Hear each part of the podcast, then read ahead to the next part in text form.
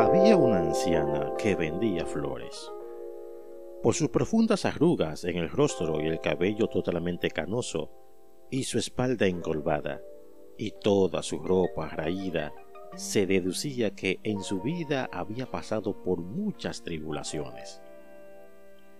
Pero la anciana nunca se quejaba, nunca dejaba de sonreír cuando salía a vender sus flores. Todos quienes la conocían se preguntaban, ¿a qué se debía esa sonrisa tan radiante y contenta? Así que un día alguien le preguntó, Abuela, siempre veo gozo y paz en su rostro. Usted no debe de estar pasando eh, por ningún problema, ¿verdad que sí? Contesta la abuela. Todo lo contrario. Si comienzo a sacar a la luz todos mis problemas y preocupaciones, llenaría cien camiones. Contesta el joven. ¿En serio? ¿Y cómo puede entonces tener siempre un rostro tan gozoso y tan feliz? Contesta la abuela.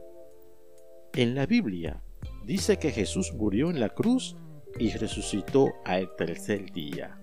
Por eso es que cada vez que tengo alguna dificultad, digo, esperaré solo tres días.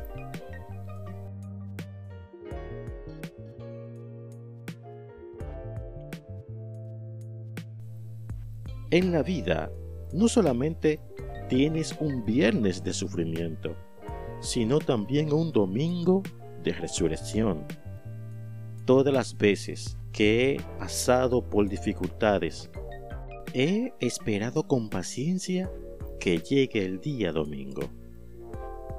El Señor me ha llenado de gozo y ha resuelto mis problemas. Finaliza la abuela.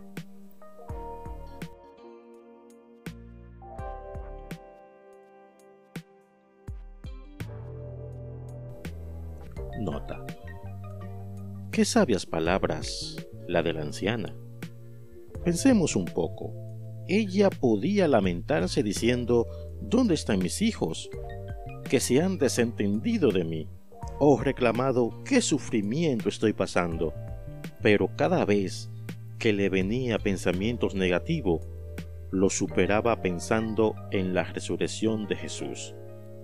Así es, el cristianismo se goza en las circunstancias favorables, pero también en medio de los problemas, porque tiene fe y esperanza de que Dios cambiará su lamento en gozo.